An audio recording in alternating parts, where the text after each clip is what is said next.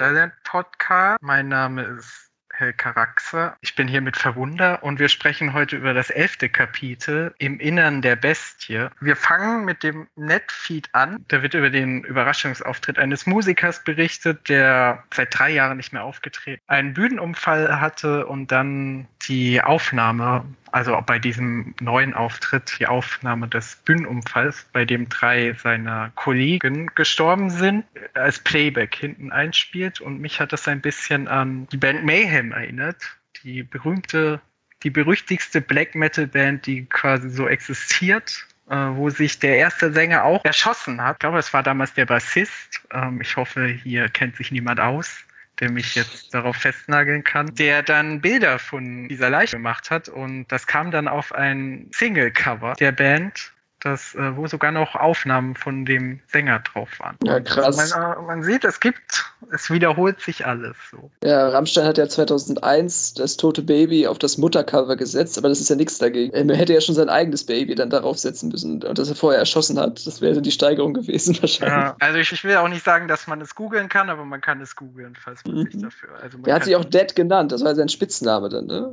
Er hatte eine Nahtoderfahrung, das ist zumindest die Legende und dann hat er sich für tot gehalten oder kurz vor Tod hatte dann auch solche obskuren Rituale, dass er einen toten Raben in einer Plastiktüte hatte und hat immer mal wieder draus gerochen, um den Geruch des Todes zu riechen. Das erzählt man sich auch von Schiller, dass er immer verrottete Äpfel an seinem Schreibtisch stehen hatte, um sich inspirieren zu lassen oder so. Also da gibt's ja. Also du musst eigentlich spleenig sein, wenn du es mit der Kunst ernst meinst. Also ja. ich, was jetzt auch noch nahegelegen hätte, das Ganze spielt ja in äh, Südafrika. Nee, tut es ja nicht, es spielt irgendwo in Net News, aber ähm, die Szene, die dann einleitet, ist dann wieder situiert mit Rini und Xabu in dieser Ortsgegend. Die Antwort, ich weiß nicht, ob du die Band kennst, das ist ja so ein Dreigestirn. Der Name ist auch Afrikaans, also die Antwort heißt dann, ist dann auch einfach äh, leicht zu übersetzen. Die haben auch einen Song, der heißt dann Pitbull Terrier. Das einprägsamste Gimmick, was er hat, ist eben auch eine Latex-Hundemaske und äh, dass er sich immer gerne äh, Gassi führen lässt von seinen Bandkollegen und so. Also das scheint nicht mehr wirklich Schockpotenzial zu haben, aber natürlich dann nochmal mit diesem, du hast ja noch gar nicht gesagt, wie der Sänger heißt, Johann Sebastian Christ, dass es eine Anspielung an Johann Sebastian Bach sein soll oder so. Ich habe es nicht so richtig verstanden. Du meinst der Sänger von Mayhem? Nee, der Sänger von dieser Netfeed. Ach so, ach so, ja. ja. Also man sieht ja natürlich ganz stark die Provokation hier. Ja, der 90er auf jeden Fall. Ja. ja. Und es geht auch weiter mit Verwirrung und Mayhem, könnte man sagen, weil Rini eigentlich da stehen gelassen wurde, wo sie im letzten Rini-Kapitel verlassen wurde, mit Xabu, der nicht mehr antwortet, auch nicht mehr auf ihrem privaten Nachrichtenkanal. Sie gräbt sich jetzt durch die Menge. Also ich verstehe das immer nicht, wie eine Suche im Netz funktionieren soll. Also auch Google, ja, wie, wie Google selbst operiert als Rückgrat des erreichbaren Netzes ist mir immer ein riesiges Mysterium. Und auch jetzt diese ganze Jagd jetzt nach Xabu fand ich ziemlich wild. Also ich weiß nicht, wie es dir dabei gegangen ist. Genau, sie macht erstmal diese Zufallssprünge, weil sie hofft, so ihre Spur mehr oder weniger zu verwischen weil anscheinend muss man dann immer, wenn man sie dann zurückverfolgt, immer von Ort zu Ort, also man muss es irgendwie nachvollziehen.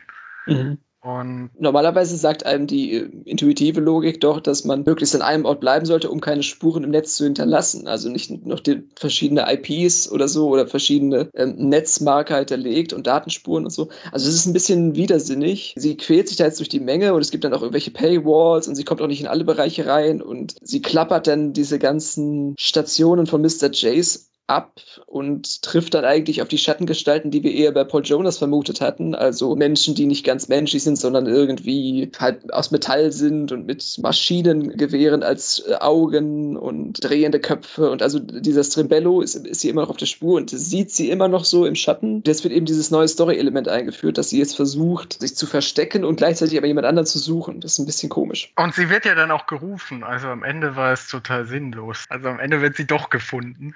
Ja, also der erste Sprung geht hinein in so ein Arena-Setting, also da wird sie so zu so, so einem Charaktereditor geschleift und soll irgendwie anfangen, in so einer Gladiatoren-Arena zu kämpfen. Da springt sie wieder heraus. Und dann gibt es eben ganz viele Referenzen an die Sci-Fi-Welten der Vergangenheit und der Zukunft. Ganz lustig fand ich nochmal, das wurde auch im Hörspiel, glaube ich, herausgenommen, diese Männer, die so mit Crash-Test-Dummy-Köpfen in einer Reihe sitzen und so zwei Leuten zugucken, wie sie sich gegenseitig verprügeln, so, also so, so Backpfeifen geben. Das ist ja mittlerweile schon Sport geworden in, in Russland, glaube ich. Ja, gibt's da Slapping-Contests. Schwierig zu sagen, was er damit bezwecken wollte. Also er wollte einfach ein bisschen zeigen, wie vielseitig Mr. Jace ist und gleichzeitig will er aber auch das Desinteresse von Rini kenntlich machen, dem gegenüber. Oder die Unwahrscheinlichkeit der Orte, an denen sie ihn finden könnte, klar machen oder so. Ich glaube auch, dass er nochmal die, diese Größe dieses, okay. dieses Ladens so sichtbar machen will und auch zeigen will, also dass es ein Laden für alle ist. Dass im Prinzip jeder da seine Bedürfnisse befriedigt bekommen kann. Dass es nicht nur so ein abgefuckter Schuppen ist, natürlich auch,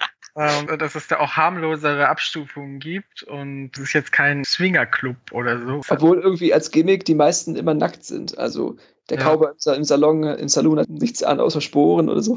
was, was ich mir auch nochmal gedacht habe, also dass dieses, also ich würde nicht sagen, dass das alles unfassbar einflussreich ist, aber es sind so diese Monumentalität der Orte so, finde ich immer mhm. noch relativ beeindruckend. Also wie viele unterschiedliche Szenarien da auch. Also einmal hat er wirklich diese Liste mit Orten, aber später geht es ja dann auch weit, wenn sie zum Beispiel in diese Halle kommt, auch relativ krass beschrieben auch wieder, dass du denkst, es schreit eigentlich so nach einer Verfilmung. Und es ist eben nicht nur Window Dressing wie bei Ready Player One, diesem Machwerk von Ernest Klein, was der dann irgendwie die Bühne an sich gerissen hat und jetzt äh, auf alle Zeit das Aushängeschild für VR-Fantasien sein wird. Es kommt so langsam was in Bewegung, aber äh, also ich glaube, Williams ist auch ziemlich frustriert davon, dass äh, eben die schlechtere IP dann ans Ruder gekommen ist. Das denkt man sich die ganze Zeit eigentlich. Hat wahrscheinlich auch was mit den unterschiedlichen Entstehungszeiträumen zu tun, aber ich würde ja. auch sagen, dass es bei Ready Player One auch viel mehr um das Wiedererkennen geht. Mhm. als hier jetzt. Also hier äh, geht es wirklich darum, dass man nicht weiß, was so hinter der nächsten Ecke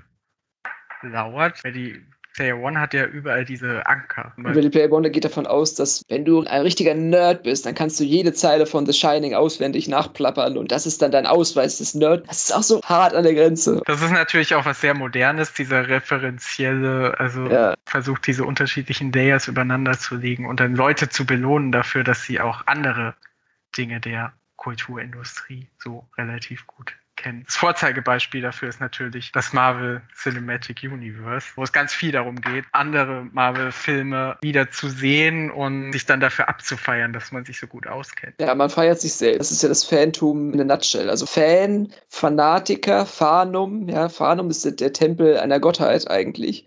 Ähm, also wenn man dem Wortursprung nachgeht, weiß man eigentlich, dass man mit solchen Leuten eigentlich nichts zu tun haben möchte und dass in der Gegenwart durch irgendwelche komischen Zustände in der Wildwestzeit des Internets nach oben gespült wurde und normalerweise sind Fanatiker und Sektierer und Leute, die das wirklich können, die wirklich Fankultur aufgesogen haben, eigentlich ziemlich unausstehliche Menschen. Also zumindest im Bekanntenkreis mag ich Hardcore-Fans eigentlich überhaupt. Was hier auch noch ganz interessant ist im Vergleich zu sowas wie Ready Player One, ist, dass ja. eben die Popkultur bei Ready Player One etwas ist, das alle vereint. Hier gibt es diese extreme Atomisierung äh, unterschiedlichen ja. Fetischen und unterschiedlichen Interessen und es gar nicht so, so, ein übergeordnetes Interesse und auch nicht so ein, gibt es bestimmt auch, aber das wird hier nicht so stark gemacht, die, dieses gemeinsame Wissen über Popkultur spielt hier eigentlich überhaupt keine Rolle. Ja, also sie schafft es auf jeden Fall, einen Privat-Private Shield, äh, Pri Privacy Shield umzulegen, ihre Identität zu wechseln auf diesen Mr. Bubutu, äh, der Trick 17, um, um sich zu verschleiern. Natürlich erst bei der Geschlechtswechsel und dann noch irgendwie so als Anzugträger. Ja, auch nachher so weit, dass sie so die männlichen Symptome für einen Herzinfarkt. Stimmt, stimmt, das wird auch noch hyperventiliert, genau. Als Frau ist das, ist das ja die Hysterie. Ne? Du hast, das sagt ja auch schon Faust zu Gretchen. Meine ja. Liebe, du hast die die Hysterie.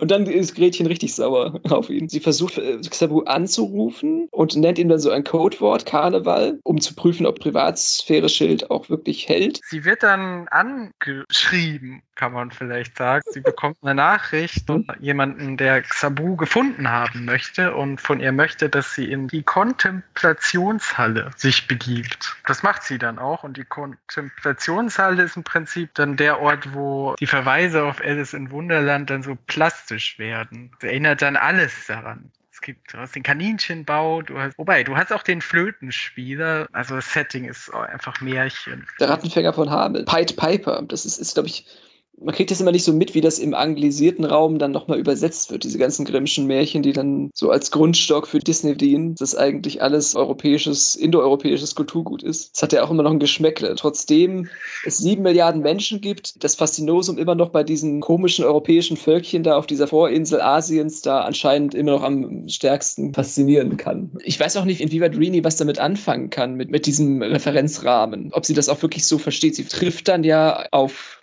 eine Bande von Kindern, die irgendwie verführt worden ist, schon in diesen Kaninchenstall oder diesen Kaninchenbau hinabzutreten. Also sie kommt in diese Halle und sie trifft dann genau. einen Teil dieser Gruppe, der auch, also wirkt auf mich so, so ein bisschen der Anführer ist. Sie fragt dann, wo Sabu ist und er sagt, folge mir und spielt dann quasi auf seiner Flöte und sie gehen zusammen diesen Kaninchenbau, wo sie dann Xabu an einem Feuer vorfinden mit dem Rest der Gruppe. Und dieser ganze Weg wird auch noch relativ, also da gibt sich Williams auch noch Mühe, das einigermaßen taktil und optisch hervorzuheben. Rowlings große Halle, du hast ja gesagt, diese Halle der Kontemplation ist ja eigentlich die Halle von Harry Potter, auch mit diesem Dach, was äh, bis in den Himmel hinausgeht und dann die Decke ersetzt. Und dann aber eben kombiniert mit diesen ganzen Feinheiten, die dann auch schon Tim Burton in seinem 2010er Alice im Wunderland Film auch klar gemacht hat. Ich weiß nicht, das ist ja der meistverfilmte Gegenstand, glaube ich, aller Zeiten. Ne? Diese, diese Reise von Alice da hinunter in diese Welt der kleinen Männchen und Gestalten. Anscheinend scheint sich Sabu da am Feuer sehr wohl zu fühlen, ist irgendwie auch wie betäubt. Sitzt da wieder wie ein blutiger Anfänger, der noch nie was davon gehört hat von VR und äh, RL. Ist auch wieder so ein Motiv, das haben wir ja schon mehrmals betont. Und es wird auch, also egal wie selbst Sabu das abstreitet, er kommt nicht aus seiner Haut raus. Genau, es zeigt jetzt auch so ein bisschen, dass Sich also endgültig überschätzt hat, dass er vorher große Töne gespuckt hat. Jetzt im Prinzip auf Rini angewiesen ist und ja, der, das Spannende ist jetzt, dass Rini natürlich versucht, sofort mit ihm auszuklinken, warum auch immer sie erst bei ihm sein muss. Das ist so eine Frage, die sich jetzt bei mir durchs ganze Kapitel ja. gezogen hat. Warum kann sie sich nicht aus ihn dann raus ziehen im Real Life, aber ja, ja. das ist anscheinend so ein bisschen wie Seit an Seit apparieren. Das habe ich auch dran geschrieben. Sie muss ja. ihm so äh, festhalten. Das funktioniert dann nicht. Die, auch diese ganze Logik, immer dieses, man will jemanden suchen, der hängt aber eigentlich neben ihnen in so einem Geschirr und ist auch in einer VR-Welt gefangen. Diese logischste Kombinierung, eben einfach den Stecker physisch zu ziehen, indem man sich selbst auslockt, dass man darauf nicht kommt. Das ist dann wieder so, ja, Künstlerpech, würde ich mal sagen, jetzt in Williams Hinsicht. Ich habe mich auch gefragt, ich habe die ganze Zeit gedacht, das wird noch geklärt. Aber es wird halt einfach nicht geklärt. Dann habe ich gedacht, es ist vielleicht, wie man das aus, aus Matrix kennt, dass man so, ein, so einen richtigen Abmeldevorgang braucht. Aber dann bringt sie später diese Komponente rein, dass es so einen Notfallausgang gibt, wenn du Herzprobleme oder so hast und wirft es dann auch wieder über Bord. Also anscheinend brauchst du diese Abmeldung auch nicht, was man ja später auch sieht, wenn sie sich einfach. Und das Problem ist, dass Rini in dem ganzen Kapitel hindurch immer wie so eine Karen agiert, um jetzt mal ein Chat-Slang-Wort zu benutzen. Also, dass sie ständig immer die Aufpasserin ist für alles und jeden, eigentlich immer an dem Stuhl der Immersion sägt, auf dem sie selber sitzt. Also, da ja. ist Sabu in der Hinsicht schon cleverer, dass er sich darauf einlässt und dann versucht, so an eine Lösung zu kommen. Und sie macht immer diese brachiale Methode. Das ist ja dann auch wieder so eine Girlande von verschiedenen Mythen und Märchen, die dann aneinander gehängt wird. Wir wissen auch gar nicht, was sie so wirklich will, oder? Das habe ich auch die ganze Zeit gefragt. Sie gehen ja zu ihr mit der Idee, dass sie ihnen irgendwas sagt und dann ist sie aber auf einmal ihnen feindlich gesonnen, obwohl sie erstmal gar nichts macht. Also sie redet erstmal nur mit ihnen, dann versucht sie zu verschwinden und also ich habe gar nicht verstanden, wie Winnie da die Konklusion zieht, dass sie jetzt ein Feind ist. Rotes Licht wabert. Wie beim Wizard von Oz eigentlich. Ne? In seiner Smaragdstadt steht er dann auf so einem großen Felsenthron und wird die Nebelmaschine angeworfen. Das ist jetzt eigentlich eben diese Schar von Kindern, die jetzt hier ständig, äh, also sie identifiziert sie dann als Kinder, nicht als Sims oder als Replikanten, möchte jetzt von einer Person, die im Mr. Jace eine höhere Befehlsgewalt hat, irgendwie einen Notausgangplan erhalten. So als Achievement. Das ist jetzt, glaube ich, so ihr Ansinnen, oder? Sie kommt nicht raus und die Kinder schlagen ihr dann vor, zu, zu dieser indischen Gottheit zu gehen. Mhm. Genau, sie hat so ein bisschen diese Orakelfunktion, kann dir halt so Informationen geben, wenn du ihr was so im Austausch dafür gibst. Und dazu kommt es aber gar nicht. Winnie irgendwann beschließt, dass sie Panik bekommt. Weil, aber das ist auch nicht so ganz klar, Colleen oder diese Göttin da, Kali, Shiva, sagt eigentlich dasselbe wie Strimbello. Ich weiß genau, wer ihr seid und ich möchte eure Geschichte hören, nicht irgendeine ausgedachte. Und dann sträubt sie sich dagegen. Lässt es auch nicht darauf ankommen, herauszufinden, wer das denn da wirklich ist und ob das wirklich auch wieder ein Antagonist ist oder ein Protagonist. Also das wird so ein bisschen übergangen. Und sie hat ja gleichzeitig auch diese Theorie, dass sie sie für ein Kind hält, aber sie versucht auch nicht, ihr so eine Kindergeschichte zu erzählen, dass sie sich da so eingeschlichen hat. Gut, da könnte man jetzt sagen, kann natürlich sein, dass sie dann, dass sie denkt, dass ihr dann was angetan wird, wenn sie sich als Kind outet, aber ich fand das trotzdem nicht so ganz nachvollziehbar, dass dann sofort die Verhältnisse geklärt sind, äh, innerhalb so von einer halben Seite. Sie versucht dann, aber ja. generell fand ich ja also auch das, was jetzt noch kommt, da weiß ich da so mitgehe. Also, du hast es ja schon angedeutet, ja. Also sie kann immer noch nicht flüchten. Und das ist übrigens auch noch, vielleicht kannst du mir das jetzt erklären. Sie kommt dann auf die Idee, sie sagt, es gibt immer so eine Art Notausgang für, wenn jemand einen körperlichen Kollaps hat. Äh, das hatten wir ja auch schon ja. weiter vorne im Buch. Wenn Leute äh, kurz vorm Verhungern sind, werden sie auch ausgeschickt automatisch. Mhm. Und ganz am Anfang der VR-Zeit war es so, dass darauf zurück, dass die Leute früher alle in Scharen verhungert sind weil mhm. sie jetzt kein Zeitgefühl mehr hatten. Und darauf beruft sie sich jetzt. Sie versucht, die Fassung zu verlieren, so auch wieder selbst kontrolliert die Fassung verlieren. Das ist auch ein schönes Oxymoron. Und ja, aber im Prinzip macht sie genau das, ihren Herzrhythmus auf ein Niveau zu bringen, in dem das System es als bedenklich einstuft und sie auslockt. Was ich mich aber gefragt habe, was ist denn dann mit Sabu? Also, sie kann sich doch die ganze Zeit auslocken. Es geht ja aber darum, dass Sabu sich nicht auslocken kann. Also eigentlich müsste sie ja sein Herzrhythmus. Zu dem Zeitpunkt, glaube ich, ist sie dann auch blockiert. Sie kommt dann allein auch nicht mehr raus. Sie kann sich dann auch nicht mehr auslocken. Aber wenn sie sich jetzt auslockt, dann ist es ja im Prinzip wie, als hätte sie sich vorher ausgelockt. Also das ist ja nicht ihr Ziel. Das, äh, du hast ganz gute Punkte der Anklage an den Autor gestellt, die ich jetzt in seiner Stellvertretung natürlich nur in unvollständigem Maße beantworten könnte. Wenn man jetzt ein bisschen benevolenter damit umgeht, äh, das verstanden, dass Reedy jetzt eigentlich wirklich diesen Todestrakt, diese Todessimulation, die Orlando im Kapitel vorher erlebt hat, dass sie das jetzt in die Tat umsetzt und sich an den Rande der Selbstzerstörung bringt. So als Echo darauf, besonders dass der reine Aufenthalt des VRs praktisch auch schon so etwas ist wie ein Himmelfahrtskommando und auch immer sehr nahe dem Tode stehen kann und man dafür gar nicht irgendwelche Spritzen und irgendwelche elektrischen Stühle braucht und so, sondern einfach nur die äh,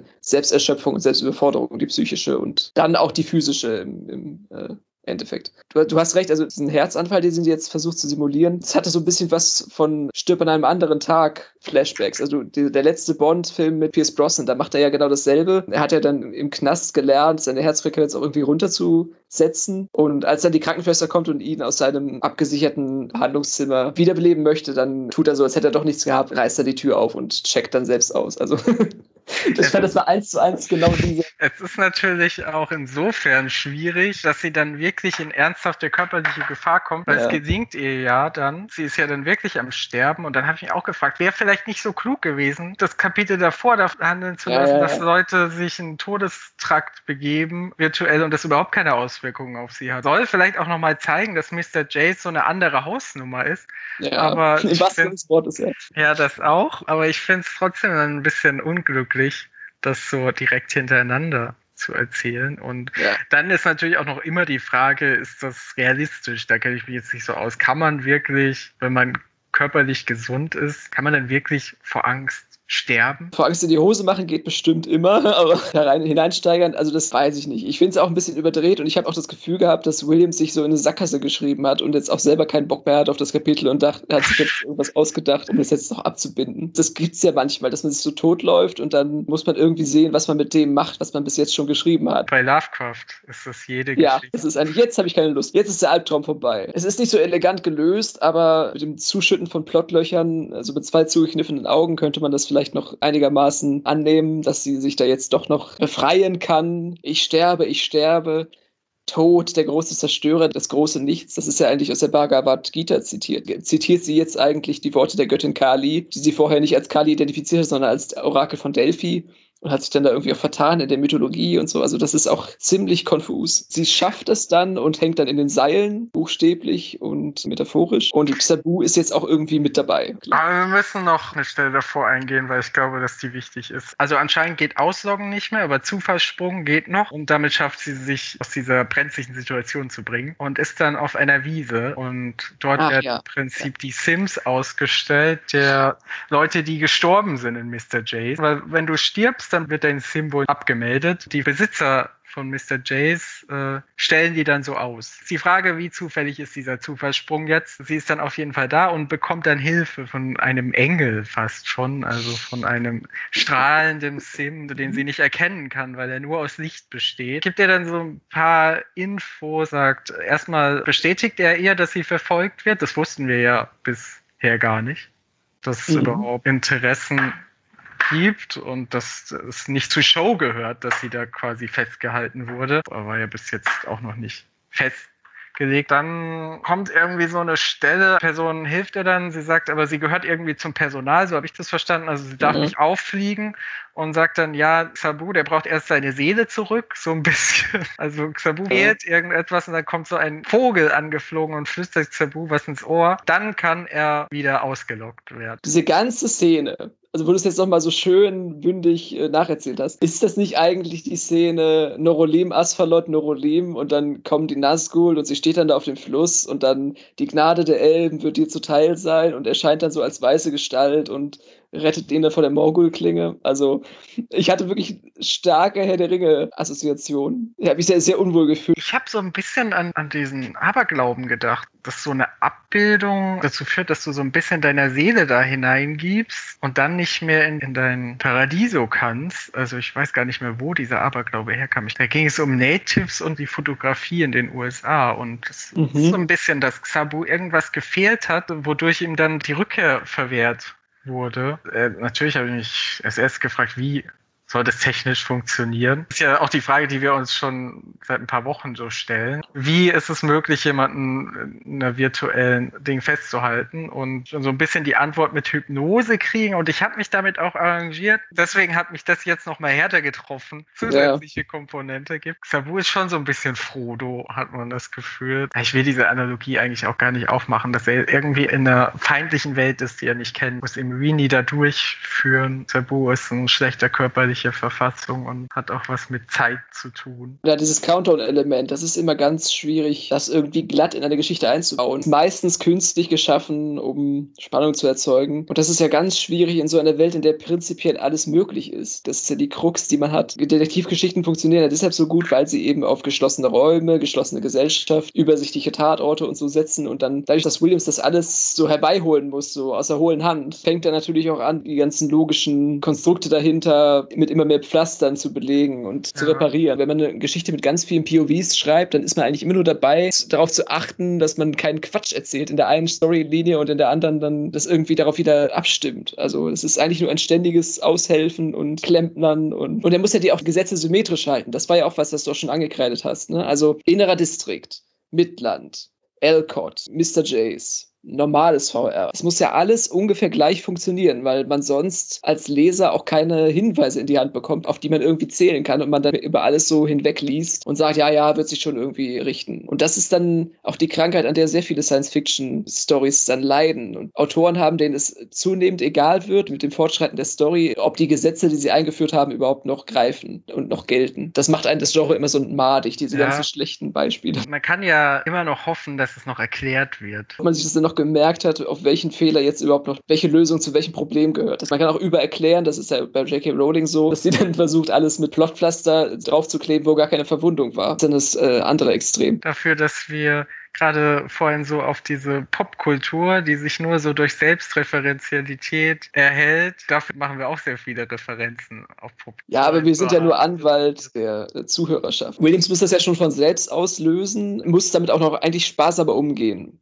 als die, die über ihn reden. Muss es ja auch nochmal einen qualitativen Unterschied geben. Wir sind ja jetzt hier keine Spin-Doktoren, die jetzt überlegen sollen, wie die Geschichte auch glatter hätte erzählt werden können. Also, aber da rutscht man so immer so automatisch so ein bisschen rein. Er hat auch nachgedacht, diese Rettungstruppe, dass die auch so an die Sanitäter so erinnern von Demon Slayer. Ich weiß nicht, ob du den Film schon gesehen hast oder diese Serie verfolgt hast. Japan ist ja durch Decke gegangen, astronomische Buchverkäufe und digitale Manga-Ausgaben, wie bescheuert haben die sich verkauft. Und da gibt es auch immer so Leute, die so Demon Slayers hinterhergesendet werden, um die Leichen und die Verwundeten dann so äh, auch in weißer Gestalt so aus den Bäumen zu fischen und so mit ganz schlimmen Verwüstungen im Gesicht und am Körper. Die werden dann immer zusammengepflegt. Und man glaubt immer, es gibt immer nur Kämpfer und der ganze Rest, der Anhang ist ja immer noch genauso wichtig. Ne? Die Versorgungstracks und die, die Infrastruktur, die die Kämpfer am Leben hält. Sword Art Online. da wird aber wenigstens erklärt, warum die Leute nicht der VR-Welt rauskommen. Dass sich irgendwie über die Software auch der Hardware bemächtigt werden kann. Element, was hier noch gar nicht drin ist. Das kommt aber auf jeden Fall noch. So viel kann ich schon mal vorwegnehmen. Das ist jetzt sogar schon, ich weiß nicht, ob ich mich jetzt zu weit aus dem Fenster gelehnt habe, aber vielleicht fand ich äh, weich und äh, du nimmst das jetzt nicht. Natürlich kommt das noch. Also da ist dann Williams auch zu sehr Baumeister seiner Welt, als dass er das jetzt noch vernachlässigt. Das Problem ist eben eben nur, dass der Anlauf zu diesem Sprung immer sehr weit ist. Sie wurden jetzt geheilt mit diesen komischen äh, Gestalten, weiß gekleidet, auch komischen Insekten in, etwas ins Ohr flüstern. Das ist auch wieder Gandalf auf Ortank und bekommt dann auch diesen komischen Falter aus, aus dem Waldlandreich zugesendet.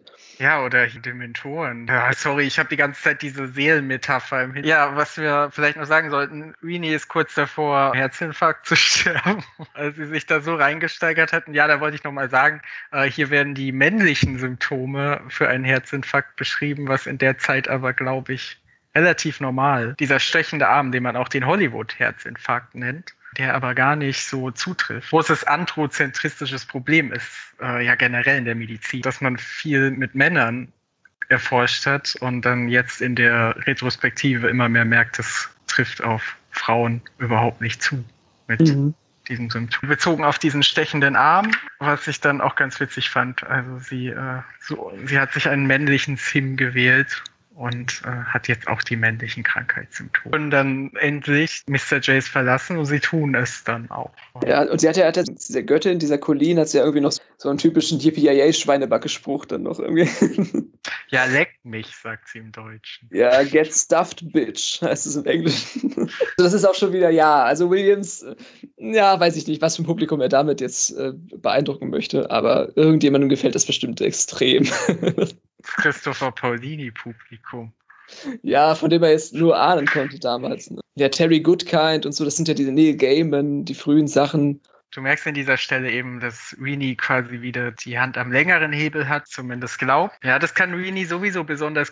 In so heiklen Situationen kann sie doch noch oft rational denken. Also sie ist fast am Sterben und also jetzt könnte man jetzt sagen, sie hat diesen Zufallssprung die ganze Zeit gemacht und vergisst ihn dann plötzlich. Fand ich eigentlich immer, dass sie das so ein bisschen auszeichnet, dass virulenten Situationen so cool bleiben kann dass sie generell so eine relativ gute Selbstbeherrschung hat, was aber natürlich auch damit zu tun hat, dass sie ja die ganze Zeit dachte, dass keine Gefahr ausgeht. Bei Williams sieht man schon, was es heißt, tatsächlich eine Frau als Hauptfigur zu nehmen, die in ihren Grundcharaktereigenschaften zwar kompetent ist, aber nicht unbedingt sympathisch und, und was das auch für eine Bürde bedeutet für die Geschichte selbst. Ich weiß nicht, bei Game of Thrones, irgendwann hat man ja seine Lieblingscharaktere und manchmal gehen einem äh, Point of View äh, Kapitel richtig auf den Keks, weil man genau weiß, was man bekommt und weil man vertraut genug ist, aber möchte trotzdem wissen, wie die Gesamthandlung vorangeht, aber eben nicht aus dieser Warte heraus. Das, ob das bei anderen Franchises auch so ist, aber auch bei Harry Potter ist ja die uninteressanteste Figur Harry Potter selbst. Alle um ihn herum haben irgendwelche coolen Tricks drauf und können was und fangen in dieser personalen Erzählhaltung. Das Problem bei Rini, es wird noch schlimmer, finde ich. Also ich kann das nur für mich sprechen, aber alle um sie herum sind immer interessanter und sie ist immer so die Mutter der Kompanie und versucht dann immer alle einzufangen, die ausgebüxt sind. In diesem Fall war es sogar ein Lob an die Figur. Das auch so verstanden jetzt von dir. Ich habe mich generell gefragt, gibt es sympathische Figuren?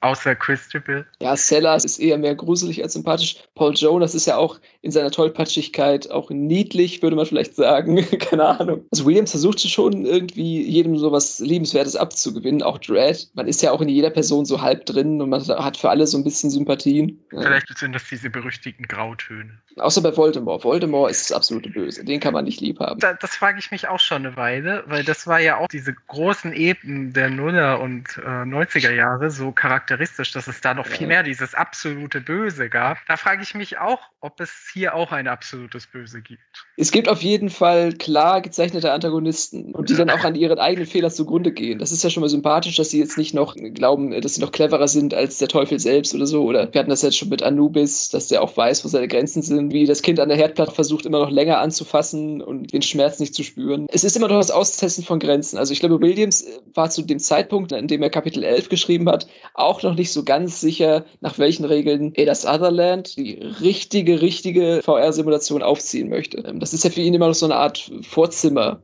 des Hauptraums. Wenn du das sagst, dann muss ich, äh, muss ich das so annehmen.